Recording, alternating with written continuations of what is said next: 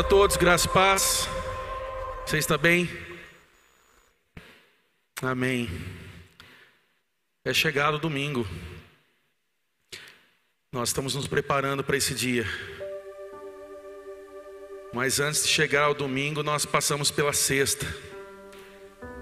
A sexta chamada Sexta da Paixão, ou a Sexta Santa. Mas nós cristãos estamos nos preparando para o domingo. Porque por mais que vamos experimentar dia de morte, ou passar por esse caminho de morte, eu e você vamos ter a oportunidade também de experimentar o domingo, domingo da ressurreição, o domingo de salvação, o domingo de transformação. Eu queria orar com você nesse momento, feche seus olhos. Querido Deus, obrigado, Senhor, por essa noite. Obrigado pela tua palavra que é viva, que nos transforma, que nos renova, que nos molda. Eu peço, Espírito Santo de Deus, que aonde estiver chegando essa mensagem, chegue a tua presença. Que aonde chegar essa palavra, chegue vida. Vida do Senhor. Vida que nos transforma, que nos renova. Aonde estiver chegando essa mensagem, seja por áudio, por vídeo, a tua presença seja manifesta. Que esse salão ao qual nós estamos agora seja tomado pela tua presença. Que somente teu Espírito Santo tenha o agir e o tocar aqui nesse lugar. Que não haja força nenhuma do inferno para nos atrapalhar, para nos distrair, para nos incomodar. Que nós estamos no Senhor. E estando no Senhor, somos amados, somos chamados de filho e podemos desfrutar de tudo preparado para nós. Toca também aqueles que estão em casa nesse momento, assistindo online ou através desse podcast. Eu peço que teu Espírito Santo se derrame também sobre a vida deles. Eu oro assim em nome de Jesus. Amém. Amém. Boa noite a você que está vindo pela primeira vez. Estou muito feliz. Casa cheia, pessoas se achegando. Esse é o nosso sonho. É o sonho de ver essa casa aqui cada vez mais cheia eu creio em breve que daqui a pouco esses lados aqui serão tomados de cadeiras também. Que nós vamos ter mais pessoas. Eu creio e já colocamos isso como um anúncio que nós vamos ter mais celebrações aos domingos. Então, eu creio que em breve nós vamos dar a oportunidade de mais pessoas se achegarem à família. Hoje é um dia de festa, você vai entender isso depois ao final dessa celebração. Mas eu quero compartilhar hoje com você uma mensagem. Nós estamos nessa caminhada do advento de Páscoa e nós estamos chegando ao final disso, porque domingo que vem vai ser um domingo de muita festa aqui. Então eu já quero encorajar você que está vindo hoje pela primeira vez, que hoje seja a primeira, mas que domingo que vem seja a segunda. Você vai voltar, você vai voltar com a sua família, você vai convidar outras pessoas, você vai trazer mais pessoas para participar dessa celebração, porque domingo que vem nós vamos ter um grande evento aqui. Nós vamos ter um momento ao qual nós vamos celebrar a Páscoa, com muita adoração, com teatro, com música, com palavra de Deus. E você vai convidar pessoas para estar aqui, porque eu creio que vai ser uma noite de salvação, de restauração de vidas também, em nome de Jesus. Então, você vai participar disso. Mas então nós estamos nessa caminhada do advento. E hoje eu gostaria de falar sobre o paradoxo da cruz. Hoje eu quero falar sobre cruz. A cruz que hoje para nós é um símbolo e sempre foi o símbolo da redenção, o símbolo da fé cristã. Mas eu queria compartilhar um pouco sobre isso. E eu queria ler com você Mateus capítulo 27, do versículo 50 ao 54. Mateus capítulo 27, do versículo 50 ao 54, que diz o seguinte: Depois de ter bradado novamente em alta voz, Jesus entregou o Espírito. Naquele momento, o véu do santuário rasgou-se em duas partes, de alto a baixo. A terra tremeu e as rochas se partiram. Os sepulcros se abriram e os corpos de muitos santos que tinham morrido foram ressuscitados. E saindo dos sepulcros, depois da ressurreição de Jesus, entraram na cidade santa e apareceram muitos. Quando o centurião e os que com ele vigiavam Jesus viram o terremoto e tudo o que havia acontecido, ficaram aterrorizados e exclamaram: Verdadeiramente, esse era o Filho de Deus. Mas, como a pastora Marcela, semana passada, pediu um escape do Evangelho de Mateus e também passeou por outros evangelhos, eu também tenho direito, então, de pedir. Porque se ela pode, eu posso também. E eu quero, eu quero ir para o Evangelho de João, no capítulo 19, do versículo 28 ao 30, que diz o seguinte: mais tarde, sabendo então que tudo estava concluído, para que a escritura se cumprisse, Jesus disse: Tenho sede. Estava ali uma vasilha cheia de vinagre, então embebe, embeberam uma esponja nela. Colocaram a esponja na ponta de um caniço de sopo e ergueram até os lábios de Jesus. Tendo provado, Jesus disse: Está consumado. Com isso, curvou a cabeça e entregou o Espírito. Essa foi a última palavra que Jesus falou na cruz. No versículo 30 aí, você vê que ele diz: Está consumado, terminou, acabou.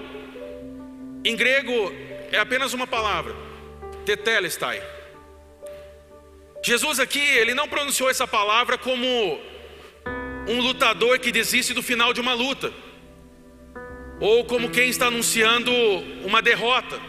Jesus também aqui não está pronunciando essa palavra como uma pessoa que está no, no leito de morte e então não vê mais uma perspectiva para si e que agora só pode entregar a sua vida e decretar a morte. Jesus aqui também não pronunciou essa palavra com quem está completamente cercado de inimigos e então não consegue ver nenhuma chance para poder se escapar. A palavra tetelestai aqui, é, ela era aplicada no grego em três ocasiões. A primeira delas era para sinalizar a conclusão de uma tarefa, ou seja, se você preferir, um trabalho. Por exemplo, quando o pai pedia algo para o seu filho fazer ao término dessa tarefa, o mesmo dizia ao pai: Tetelestai. Ou seja, está concluído, está feito, está terminado o trabalho que a mim foi confiado. A segunda possibilidade de uso aqui, uma segunda ocasião usada era para sinalizar a quitação de uma dívida. Ou seja, quando alguém comprava um imóvel, a escritura recebia ali um carimbo com a inscrição ali, Tetelestai, está pago. Esse carimbo estaria dizendo que há uma posse definitiva concedida ao quitador. Então, era de uso próprio, agora é seu.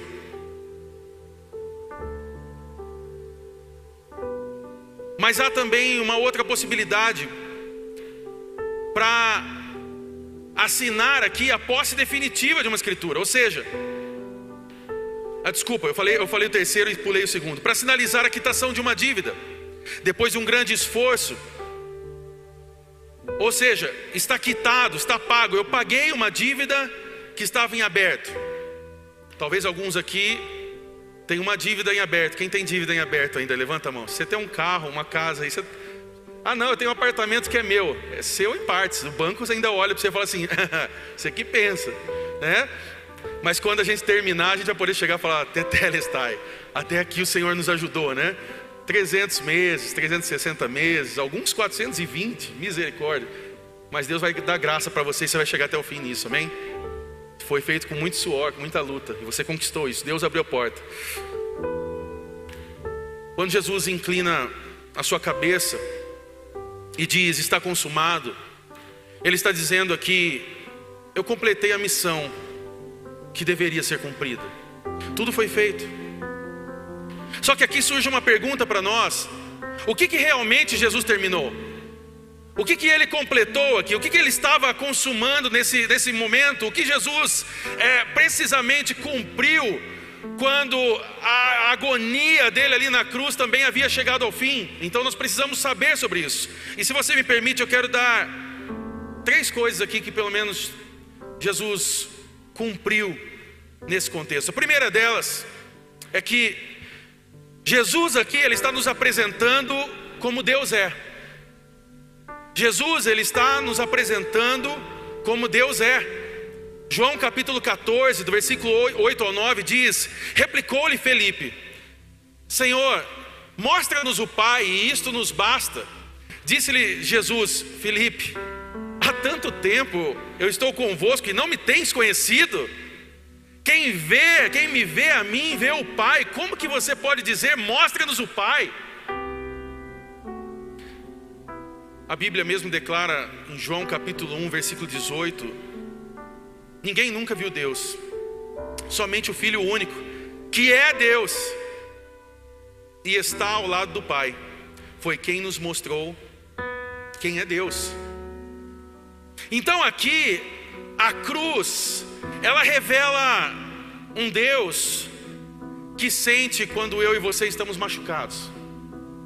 Eu não sei quem é você nessa noite, mas talvez você veio essa noite aqui machucado, ferido por algo, ferido por uma palavra, ferido por pessoas, ferido emocionalmente, ferido espiritualmente, ferido fisicamente. Mas a cruz revela um Deus que sente quando nós estamos machucados. Não apenas uma dor física, mas também uma dor espiritual. E eu ouso dizer que a dor espiritual ela dói muito mais. Porque há dores físicas que, passado um tempo, elas findam.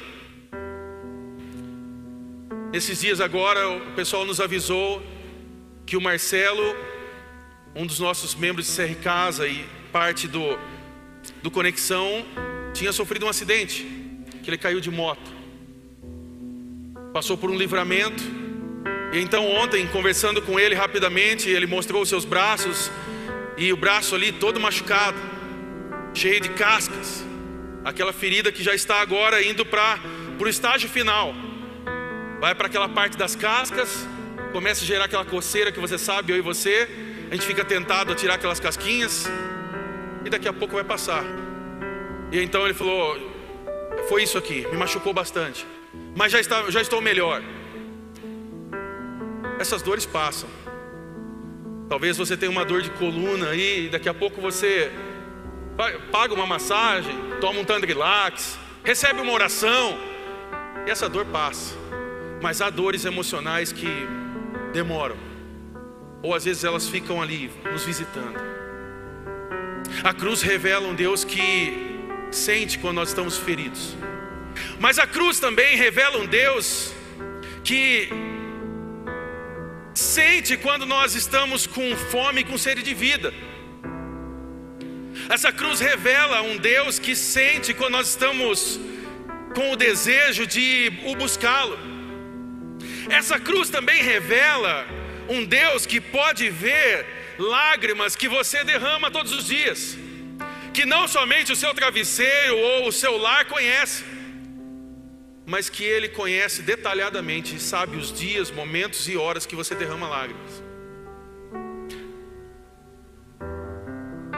A cruz revela um Deus que se entristece quando nós pecamos. Revela um Deus que se sente ferido quando nós pecamos e falhamos contra Ele. Quando achamos que por direito ou porque queremos, podemos fazer da vida o que quiser.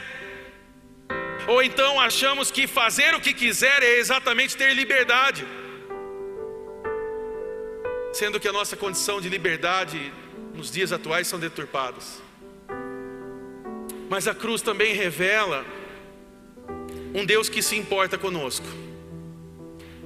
A cruz revela um Deus que se importa conosco e que sabe das nossas necessidades, que sabe dos nossos problemas, que tanto os, os problemas grandes quanto pequenos, esse Deus nos conhece.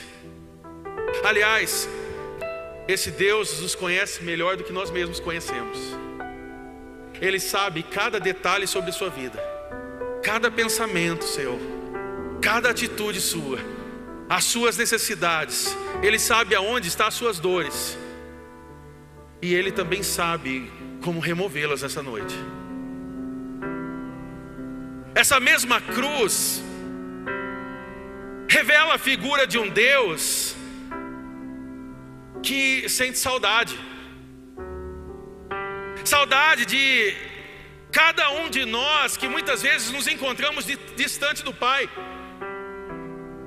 Saudade de ouvir as nossas vozes orando e clamando a presença dEle. Saudade de quando eu e você buscamos a Ele, somos ouvidos, mas quando chegamos à presença dEle, nada mais importa. Talvez hoje a saudade desse Deus é sobre você que está aqui, ou sobre você que nos assiste. Saudade de daquele momento em que as coisas do mundo não faziam mais sentido e tudo que nós queríamos é estar diante da presença do Pai. Você sabe do que eu estou falando. Você sabe quais são esses momentos. É aquele momento que não importa se tem dinheiro na conta, se as coisas estão bem ou não, não importa se está chovendo ou se está sol, não importa se as pessoas estão perto ou não, não importa se amigos deixaram a gente pela caminhada. O que importa é que você está diante do Pai e você é ouvido e você se sente amado como filho, e aí nada mais importa. A cruz revela esse Deus que tem saudade disso. Mas a cruz também revela um Deus que é como um bom pastor, que busca, que procura, que de forma teimosa, insistentemente, esse Deus ele nos procura e nos alcança, até encontrar a ovelha que se perdeu. A cruz revela isso. Um Deus que não se cansa de poder se apresentar diante da sua criação e dizer: Ei, eu te amo.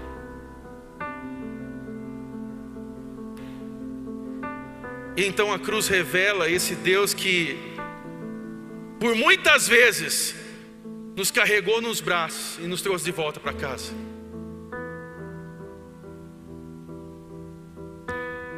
Mas o mais interessante é que a cruz revela aqui um Deus que que nos conhece pelo nome.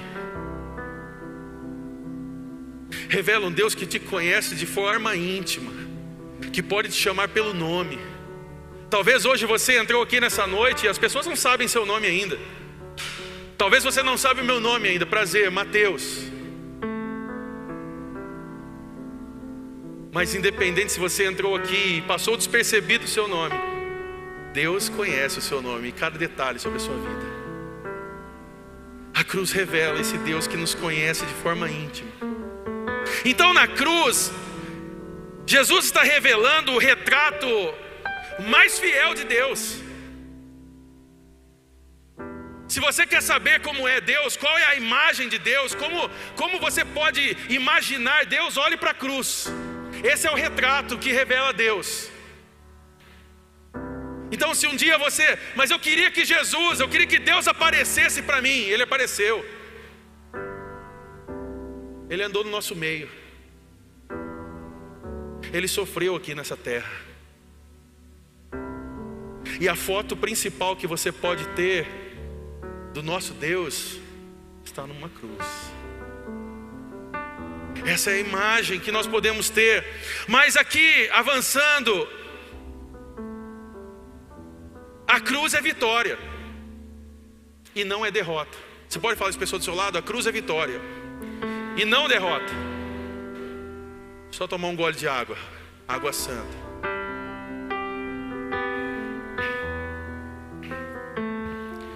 Quem, quem entendeu, diz amém.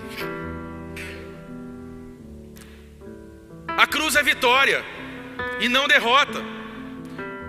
Colossenses 2,15 diz: E despojando os principados e as potestades, publicamente os expôs ao desprezo, triunfando deles na cruz.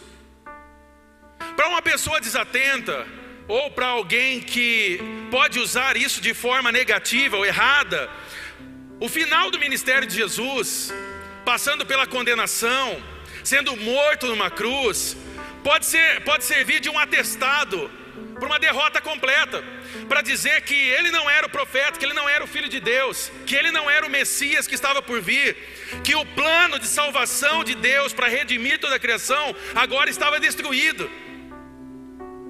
Tanto que, se você olhar na história, você vai ver que os próprios discípulos naquele contexto não estavam acreditando no que estava acontecendo ali. Alguns deram linha, Pedro negou, Judas se suicidou, outros voltaram aos afazeres, então, tipo, deixa para lá. A história foi bonita, nós vamos lembrar disso com muito carinho, mas eu acho que não era bem por aí. Nós vamos voltar para os afazeres como se nada tivesse acontecido. Só que tinha um porém, que a história aqui continua e ela não termina na sexta. E esse é o grande prazer que nós temos no Evangelho de Jesus. Porque para nós, o fim não é a sexta, o começo é o domingo. Nós precisamos passar pela sexta, nós precisamos descansar no sábado, para viver a experiência da glorificação e da ressurreição que o domingo nos apresenta. nós precisamos encarar então a sexta-feira com os olhos no domingo. Tem muita gente que entra aqui por esse lugar ou está vivendo vida, vivendo a sua vida como uma sexta-feira, vivendo a sua vida pensando na morte, vivendo a sua vida, os seus relacionamentos, os seus negócios, os seus afazeres, pensando na sexta. Mas Deus está te chamando essa noite para dizer: ei, não finda na sexta, começa no domingo. E se você não estiver atento a isso, você vai viver uma vida de morte. Deus está te chamando para a vida. Deus está te chamando para um novo começo, para um novo tempo. Porque sem o domingo de Páscoa, sem o domingo da ressurreição, aquela sexta-feira poderia apenas parecer um dia triste, um dia em que morreu uma boa pessoa e que fez coisas bonitas. Muita gente fez coisas bonitas na história. Nós temos várias pessoas que passam pela história do mundo e que deixam um legado. A minha oração é que eu e você possamos ser pessoas assim também. Que ao dia de você morrer, você deixa um legado. Às vezes surge a pergunta, esses dias eu estava ouvindo uma música de uma banda que não é cristã. E essa banda me faz pensar muito, até porque o nome da banda é Pense. E numa das frases dessa música, eles colocam e propõem uma ideia de se quando você morrer, ao chegar o dia de morte, o que você vai deixar? Você vai deixar bens materiais ou será que as pessoas vão lembrar algo que você fez? E toda vez que eu ouço essa música, eu faço uma reflexão da minha vida: o que eu posso deixar? se hoje ou amanhã eu vier a óbito, qual é a história que eu vou deixar marcada? O Evangelho é sobre isso, é sobre um legado.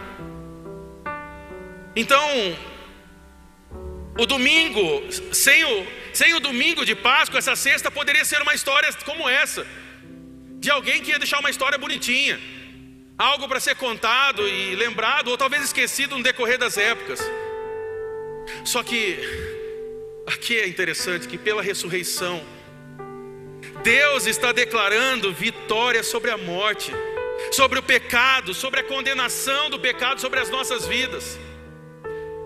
E esse é o grande paradoxo da cruz, porque a cruz, ao mesmo tempo que ela apresenta a dor de Jesus ali, ela nos apresenta alívio para nós continuarmos caminhando. Ao mesmo tempo que nós vemos dor e sofrimento, a cruz também nos apresenta uma paz, a paz que excede todo entendimento. Ao mesmo tempo que a cruz parece que ela apresenta algo ruim, de tristeza, ela nos traz alegria. E esta é uma grande incompreensão que talvez nós temos e que as pessoas de fora talvez não consigam entender. Que a cruz, todo o sacrifício de Jesus, nos leva à maior apresentação de amor que nós podemos ter na história. O sofrimento de Jesus naquela cruz nada mais é que uma grande demonstração, o filme mais lindo que nós podemos assistir. Mas não é um filme de mentirinha, não, é uma realidade. É uma história maravilhosa que nos apresenta como Deus ama a sua criação. E até hoje nós podemos olhar para a cruz e saber que Jesus continua nos amando. A nossa reconexão com o Pai foi dada através do sacrifício de Jesus. Será que você consegue entender isso? Será que você consegue ser grato a Deus pelo que foi feito para que hoje você estivesse aqui?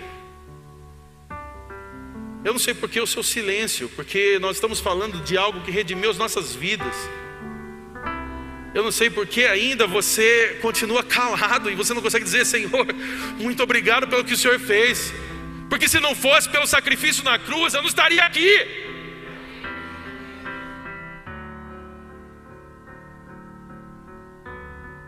Só que muitas vidas ainda estão se desviando da cruz. E quando eu falo desviando, não estou usando essa expressão evangélica chata demais, que nada mais é do que um apontamento para as pessoas de dedo para dizer: não, eu estou firme com Jesus, ele está desviado. Que é esse, essa palavra que nós classificamos para dizer quem está certo e quem está errado, como se nós fôssemos advogados de Deus. Então eu digo que alguém está desviado porque eu acho que está desviado. Quando nós apontamos o dedo, provavelmente você já também não está muito bem com Deus, não, meu irmão. Porque se você estivesse bem com Deus e preocupado com a obra de Deus, você não estava preocupado em citar que alguém estava desviado, você já tinha corrido atrás dele. Que essa é a nossa missão. Para nós não existe, ah, ele está desviado. Não, para nós existe, meu Deus, eu preciso correr atrás dessa pessoa, ele não pode ficar fora do, do nosso convívio aqui. É que é gostoso a gente apontar o dedo. Quando a gente está bem, a gente quer ver o outro mal. Essa é a nossa carne gritando. Mas esse não é o Evangelho de Jesus. Se alguém hoje está afastado de Jesus, hoje é dia de nós chamarmos para dentro: venha. Jesus quer te receber. Mas quando eu digo que vidas estão se desviando da cruz, do Salvador, do Senhor Jesus, eu estou dizendo de pessoas que ainda não conheceram esse Evangelho, estão caminhando para a sua própria condenação.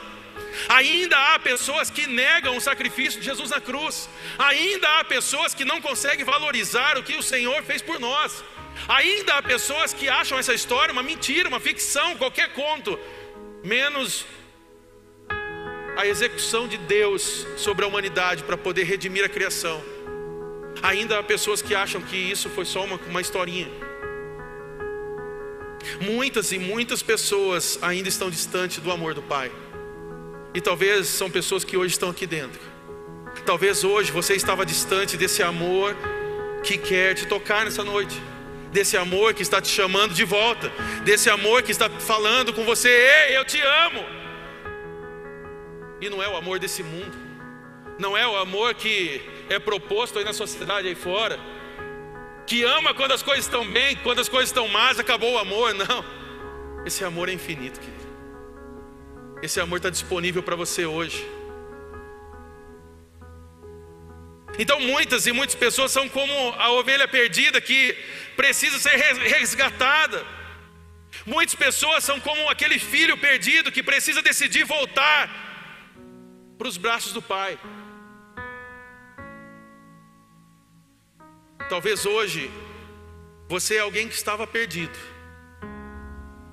E o Senhor está te encontrando nessa celebração. O Senhor está te chamando. Você veio aqui a convite de alguém, você veio porque alguma, alguma família passou, te deu uma carona, você veio por contato de alguém, talvez você participou de algum ato de bondade que nós estamos fazendo e você foi impactado por isso, e isso começou a aquecer seu coração. Você falou: agora eu vou para lá, eu quero ver se Jesus me tocar, e eu quero dizer para você: Deus se atraiu, querido. Você é amado. Hoje é dia de você confessar o nome do Senhor. Hoje é dia de você se consertar. Hoje é dia de você dizer: Eu amo esse Jesus, eu não quero mais ver longe dele. Mas talvez você é o filho perdido. E o filho perdido, ele teve que tomar a decisão de voltar. Tem muita gente gritando que é ovelha perdida, mas na verdade é filho. Tem muita gente pedindo para ser buscada, quando na verdade você é filho, você tem que tomar a decisão de voltar. E talvez hoje Deus está te chamando: ei, para de graça, volta logo. Tem festa preparada para você aqui, para de se perder. Você não precisa viver e comer comida de porco, você tem aqui o banquete do céu preparado para você. Por que ficar lá fora se você pode estar dentro? Deus está te chamando, querida. Isso é o que nós olhamos quando colocamos nossos olhos sobre a cruz. Nós vemos um Cristo de braços abertos esperando por você. É interessante olhar a imagem e como Jesus é crucificado. Porque até mesmo na expressão da cruz, colocado o corpo ali, e ali naquele contexto, a cruz, e ela sempre representou isso na história, a cruz representou, representa humilhação, porque colocar alguém de forma pública, com poucas roupas, ou até mesmo nu diante das pessoas, e colocar aquilo ali era um sinal de impor medo nos outros. Olha, não faça coisas erradas, porque o seu futuro é a cruz, o seu futuro é a humilhação, o seu futuro é passar por tudo isso e as pessoas olharem e ficarem ali com medo das atitudes, mas na verdade, o que a cruz está apresentando, na verdade, é um Deus amoroso que está de braços abertos as pessoas podem achar que aquilo era um ato de humilhação. Hoje eu olho e posso dizer, esse é o maior ato de amor que podia ter. Jesus estava de braços abertos, dizendo: Eu, amo.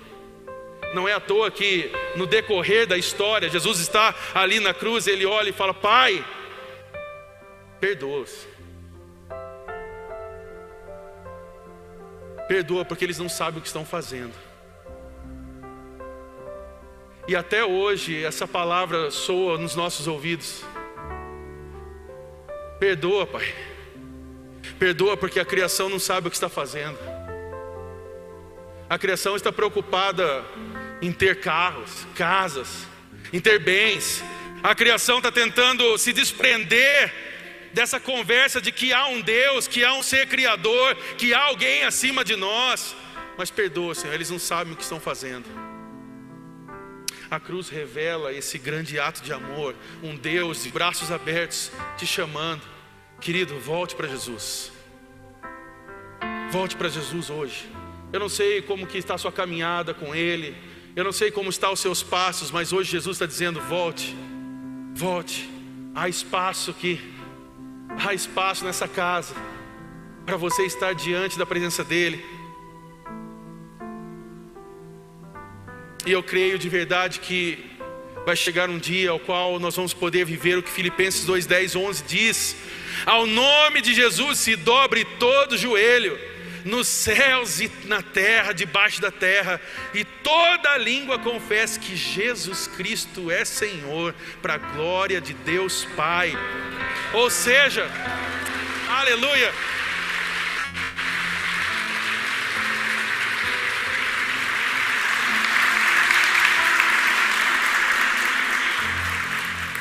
Ou seja, tudo isso Jesus estava realizando ali na cruz sobre o Calvário. Quando Jesus está clamando Tetelestai, Ele está colocando um ponto final na história de salvação, mas agora escrita com sangue.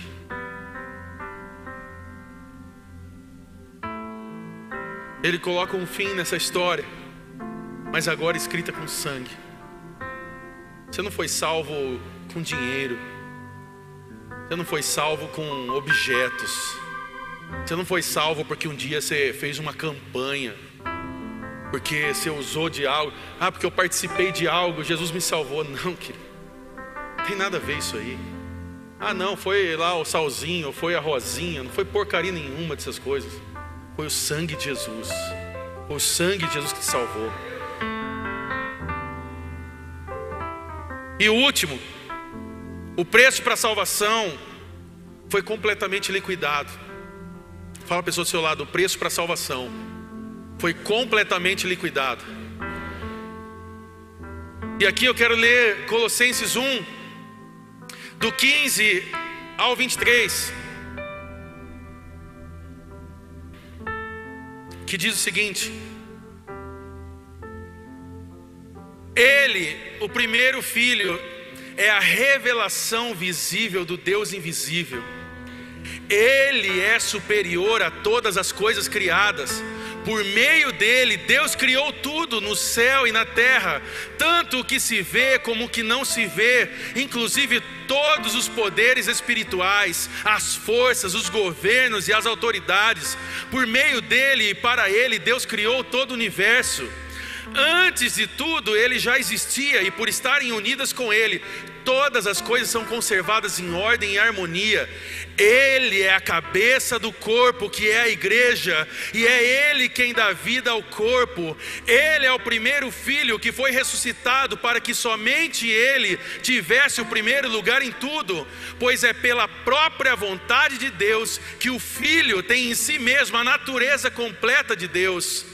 Portanto, por meio do Filho, Deus resolveu trazer o universo de volta para si mesmo. Ele trouxe a paz por meio da morte do seu filho na cruz, e assim trouxe de volta para si mesmo todas as coisas, tanto na terra como no céu. Antes, vocês estavam longe de Deus, e eram inimigos dele por causa das coisas más que vocês faziam e pensavam. Versículo 22. Mas agora, por meio da morte do seu filho na cruz, Deus fez com que vocês ficassem seus amigos, a fim de trazê-los à sua presença para serem somente dele, não tendo mancha e nem culpa mas é preciso que vocês continuem fiéis, firmados sobre um alicerce seguro, sem se afastar da esperança que receberam quando ouviram a boa notícia do Evangelho.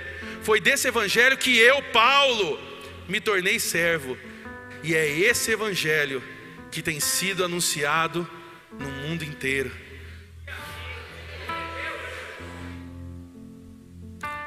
De forma subjetiva, fica dentro de nós uma ideia de que o que foi feito de errado tem que ser reparado.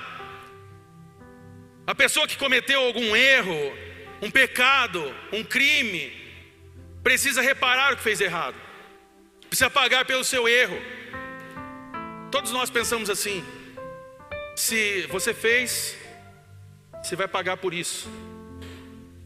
Você já entrou numa loja de Xing Ling? Você quer um lugar que você vai aprender isso é numa loja Xing Ling. Você não vai chegar lá e as pessoas vão falar assim: tudo bem, seja muito bem-vindo, fique à vontade. Você pode escolher o que você quiser aqui e depois só passar no caixa. Você não vai ouvir isso. Você vai chegar, quando você for olhar perto daquelas coisinhas que quebra, tem um, uma folha de sulfite gigante ali, quase que uma cartolina escrita assim: quebrou, pagou. Porque é tanta gente passando no meio daquilo lá, meu, que vai passar alguém, vai dar uma cotovelada. Sempre tem aquele que é mais assim, né? Que passa nas coisas e quebra, que tropeça, que cai e tal, não é Marcelo? É, e que vai e quebra alguma coisa e aí tem que pagar. Quebrou, pagou. Quando nós olhamos um crime que acontece, nós queremos justiça daquilo. Quando você assiste matérias que você vê por aí, pai que vai e mata a esposa, mata a criança, e aí ele vai até diante da televisão e fala assim: Eu fiz mesmo e eu vou continuar fazendo, porque eu tenho ódio no coração e tal. Você olha aquilo e você fala assim: Tem que matar esse cara, vamos matar ele. Ou se você não pensa isso, em algum momento você fala assim: Se eu estivesse perto desse cara agora, eu matava ele de, aos poucos. E não adianta você falar que você nunca falou isso porque você falou. Porque o nosso coração ele é sedento por justiça. A gente pensa nessa vingança.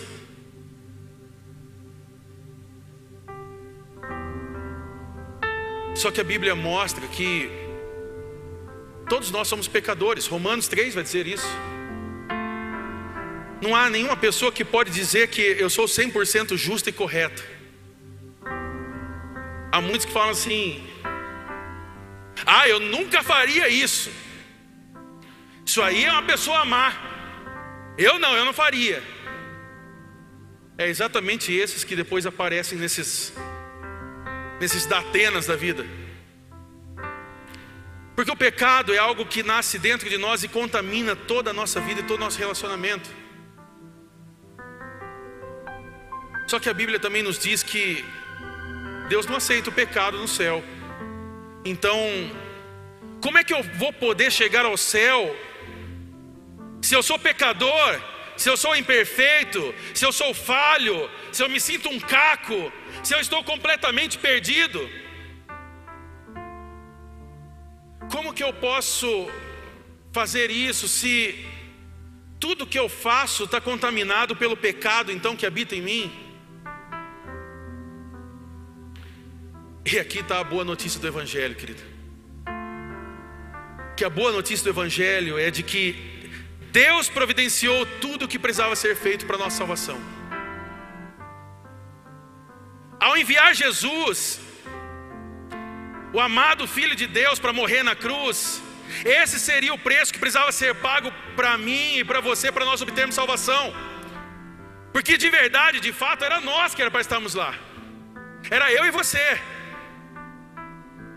Quem colocou Jesus na cruz? Eu e você. O nosso pecado colocou Jesus lá. Mateus, então você está dizendo que Jesus é o nosso substituto na cruz? Sim, ele foi nosso substituto. Ele pagou pelos nossos pecados. Ele assumiu o nosso lugar na cruz. Ele assumiu o meu e o seu pecado. Como assim, Mateus? O meu pecado? Sim, o seu pecado. Você é pecador. E o pecado do irmão do lado também.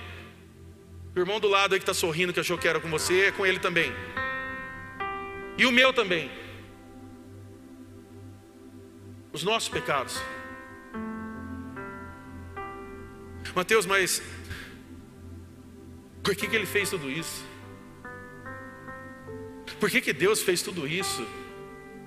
Não era mais fácil ter colocado um, uma bomba no mundo e acabar com tudo? Resetar e começar do zero?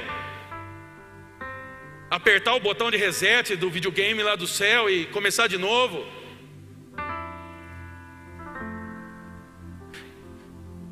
Deus faz isso, e a resposta está em João 3,16: para que todo que crê em Jesus não se perca, não pereça, não morra eternamente, mas tenha vida eterna com Deus.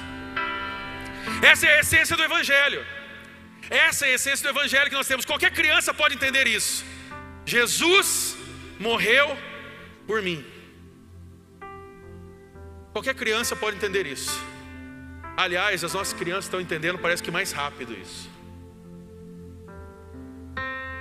Nossas crianças estão jejuando, orando, profetizando, orando por cura. Essa semana tinha criança orando por cura nos nossos CR Casas. Tem criança pagando o preço do jejum aí na semana. Não, eu estou jejuando. Por que você está jejuando, criança? Estou jejuando porque Jesus morreu na cruz por mim, só por isso.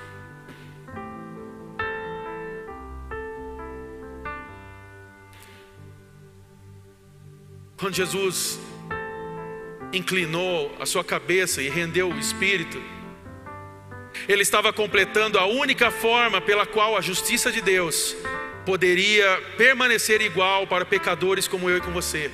Isso significa graça. Essa é a graça de Deus. É por isso que nós não conseguimos a nossa salvação através dos nossos méritos. Deus não vai contabilizar créditos e débitos sobre isso. É graça. Mateus, mas eu participei do ato de bondade nesses dias. Mateus, eu vou no CR Casa, não falta em um. Mateus, eu venho na igreja. Mateus, eu acho que o meu dízimo aqui nessa igreja deve ser o maior. Não é sobre isso, querido.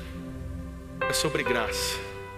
Não é pelo que você faz, é pelo que Deus já fez através de Jesus por você.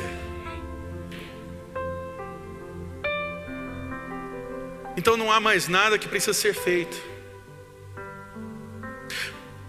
Porque se eu fizer se eu quiser fazer mais alguma coisa para poder ser salvo, então eu estou anulando o sacrifício de Jesus. Mateus quer dizer que se eu fizer aquela campanhazinha lá, é, está anulando o sacrifício da cruz. Mateus quer dizer que se eu pegar então e subir um monte com um galão, é, você está anulando o sacrifício de Jesus. Quer dizer que se eu pegar aquele negócio lá que é ungido e tal, não sei o não, o ungido chama Cristo. Qualquer coisa que você fizer fora disso, meu irmão, você está anulando o sacrifício de Jesus. Você não precisa fazer mais nada. Jesus já te resgatou. Não é pelos seus méritos, não é pelo que você coloca como crédito no céu.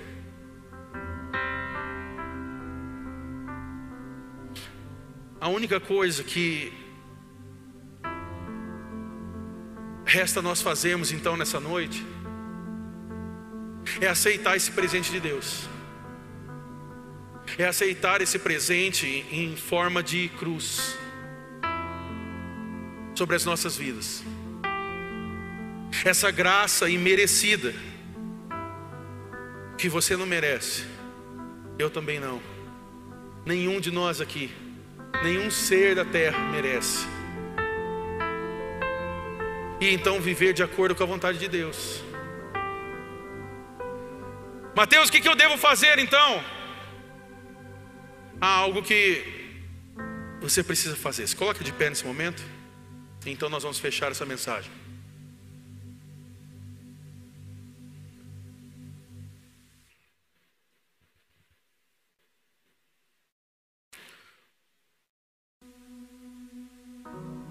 enquanto Deus ainda te dá a possibilidade de você estar vivo, de você estar aqui nessa noite. Quem é vivo aqui diz amém. Amém. Se você não disse que é amém agora, cuidado para não cair morto. Se você é vivo, você ainda tem poder de decisão. Então, Mateus, o que eu posso fazer então nessa noite? Primeiro lugar, Reconheça que você é pecador. Fala a pessoa do seu lado, reconheça que você também é pecador. Em segundo lugar, o que nós podemos fazer aqui é reconhecer que Jesus também morreu por você. Você pode falar isso para alguém aí? Reconheça que Jesus morreu por você. Em terceiro lugar, aqui, Aceite esse sacrifício. Receba esse sacrifício, sendo esse o presente dado por Deus para a sua salvação.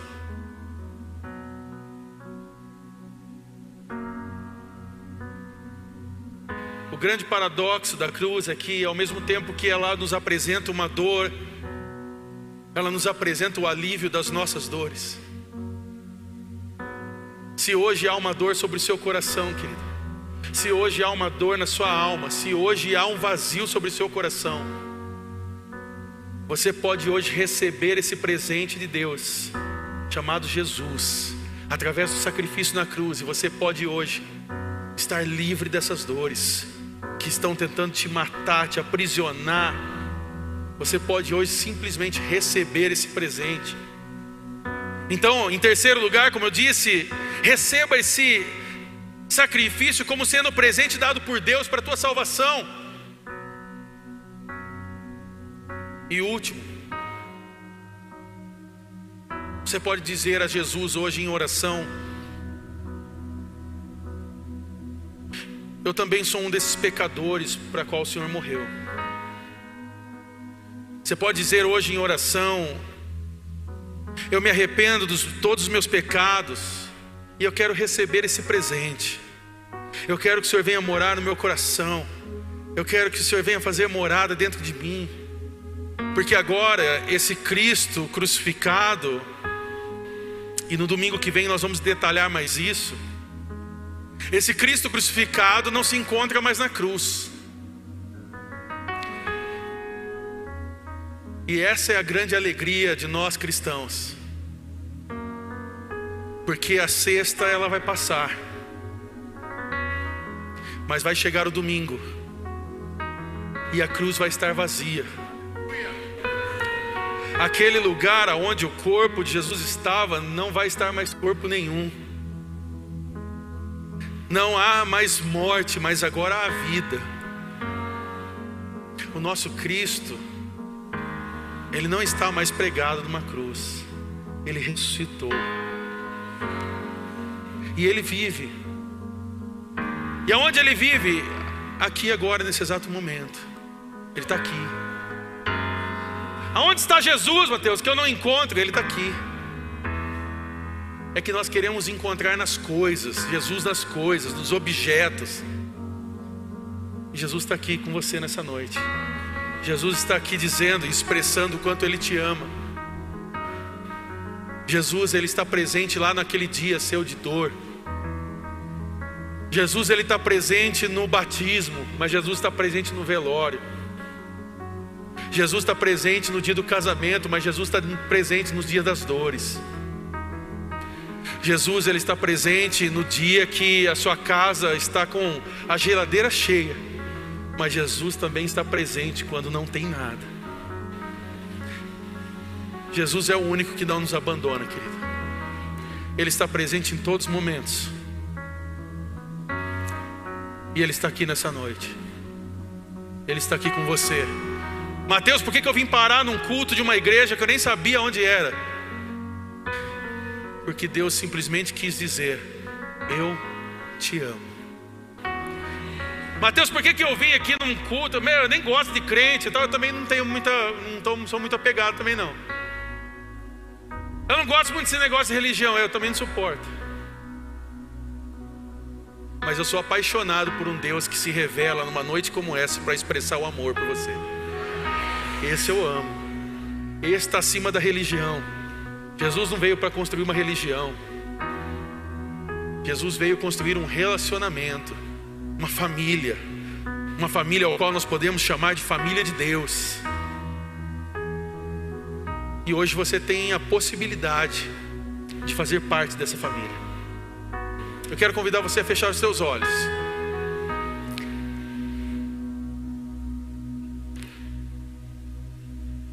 E eu queria orar aqui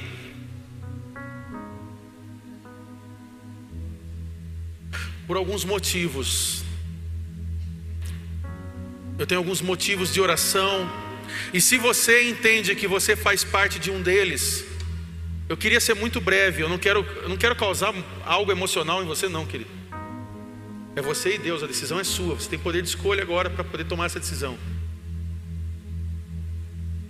Mas o primeiro deles que eu queria orar é por você que sabe, Mateus, eu estava distante desse relacionamento com Deus. Eu estou, eu, eu reconheço que eu estou distante de Deus, que o pecado ele me afastou, ele me distanciou de Deus, e hoje eu entendo que eu preciso me colocar diante de Jesus novamente. Eu preciso me achegar diante dele. E eu quero ser amado como filho. E por querer ser chamado como filho, eu quero tomar essa decisão hoje, imediata, de dar esse passo de fé, de ser amado, de não ter mais o peso do pecado gritando sobre mim, mas agora eu quero ter a experiência de estar perto do Pai. Quem é você nessa noite que sabe, Mateus, eu preciso me reconciliar com, com Jesus? Levante sua mão no seu lugar, sem vergonha alguma. Glória a Deus, glória a Deus, glória a Deus, glória a Deus, glória a Deus, glória a Deus, glória a Deus. Saia do seu lugar imediatamente e venha aqui à frente. Jesus está aqui. Aleluia. Jesus está aqui. Aleluia. Ele é presente nesse lugar. Se há mais pessoas, saia do seu lugar e venha correndo. Mateus, por que, que eu preciso ir à frente? Por que, que eu preciso dar esse passo? Porque você precisa dar esse passo de fé, querido. Se você não consegue sair da sua cadeira e vir aqui à frente para receber uma oração, eu não consigo acreditar que você ainda quer experimentar da presença de Jesus. Nós damos tanto passos para coisas erradas, porque não podemos dar um passo para Jesus. Então saia do seu lugar e venha. Se há mais pessoas, pode vir. Glória a Deus. Vocês são amados, queridos. Meu segundo convite de oração aqui nessa noite é sobre você que talvez nunca fez uma oração confessando o nome de Jesus como Senhor e Salvador da sua vida. Você que talvez está hoje aqui, você já foi em igreja, você já participou de retiro, você já, já fez alguma coisa, você já foi na, na missa, você já foi no culto, você já foi é, é receber um passe, você, você já fez reuniões de oração, você, você já levou santo para casa, você já levou para casa do amigo, não sei o que você fez. Mas que hoje você quer tomar a decisão de entregar a sua vida para Jesus. Você que hoje quer dizer assim: chega, eu não aguento mais esse vazio dentro de mim, eu não aguento mais essas dores me aprisionando, eu não aguento mais o pecado estraçalhando a minha carne, estraçalhando o meu espírito, tentando fazer com que eu me distancie cada vez mais daquilo que é bom. E só há um que é bom, chama-se Jesus Cristo. Você que hoje entende e você hoje quer entregar a sua vida a Jesus, aonde você está, eu gostaria que você levantasse sua mão dizendo: Eu sou essa pessoa, sem medo algum, não tenha vergonha. Você que nunca fez essa confissão, glória a Deus. Há mais alguém aqui nesse, nessa noite que você quer entregar a sua vida a Jesus? Você quer hoje colocar para fora dizer: Eu quero viver uma vida realmente diante de Jesus, não quero mais, eu quero hoje fazer parte da família de Deus. Quem é você no seu lugar? Você pode levantar sua mão, eu quero orar por você. Não tenha medo dessa decisão. Há uma pessoa aqui, há mais alguém? Amém. Eu quero orar por uma última coisa. Você que hoje está vivendo um período de dores, sejam emocionais ou físicas. Eu creio que Deus quer liberar cura nessa noite. E Deus ele expressa também o seu amor, liberando cura, liberando um novo tempo sobre a sua vida. Você que hoje nessa noite, Mateus, eu me encontro enfermo, ou eu me encontro emocionalmente ferido, e eu preciso sim de algo do céu sobre a minha vida. Quem é você? Levante sua mão. Eu queria orar com você. Glória a Deus. Ah, mais alguém? Glória a Deus. Glória a Deus. Saia do seu lugar imediatamente. Vem aqui. Você líder, pastor que está aqui, você, você que é sobre, sobre cura emocional ou física, eu queria que você viesse desse lado aqui, desse lado aqui, próximo ao nosso, ao nosso advento aqui, você vai vir aqui. Você que precisa de cura física ou emocional, você vai vir aqui desse lado. Aqueles que estão nesse momento se reconciliando com Jesus, entregando a vida para Jesus, você vai estar aqui. E agora eu queria convidar pastores, líderes e ministério você vai procurar essas pessoas agora, perguntar o nome, perguntar qual é a causa agora que ele está nesse momento, se são dores físicas, emocionais. Eu convido você que está aqui à frente a você compartilhar isso. Abra o seu coração. Há alguém que quer orar por você agora e Deus vai liberar cura nessa noite. Você crê nisso? Você crê nisso que Deus quer liberar cura e salvar pessoas aqui? Então você vai compartilhar isso. Você vai abrir seu coração. Pergunte o nome dessa pessoa. Crie intimidade agora com essa pessoa. Há, um, há uma pessoa aqui, há um homem aqui, há duas mulheres aqui à frente. Rapidamente, líderes, pastores, venham.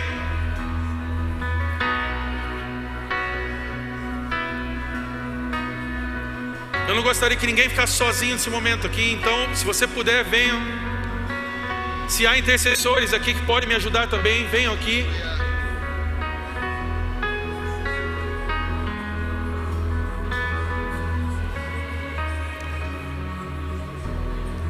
Para aqueles que estão feridos emocionalmente ou com uma cura, que precisa de uma cura física, compartilhe. Fale com essa pessoa agora. Eu estou passando por isso. Você que vai orar, fale seu nome. E aqueles que estão aqui hoje nessa noite, que estão precisando de algo, estão entregando a vida a Jesus. Você nessa noite, compartilhe isso com essa pessoa. Há alguém que ama você nesse momento. Nós vamos cantar nesse momento. Jesus, toda a glória é somente a Ele que é somente para Ele que nós estamos aqui. Esse é o paradoxo da cruz.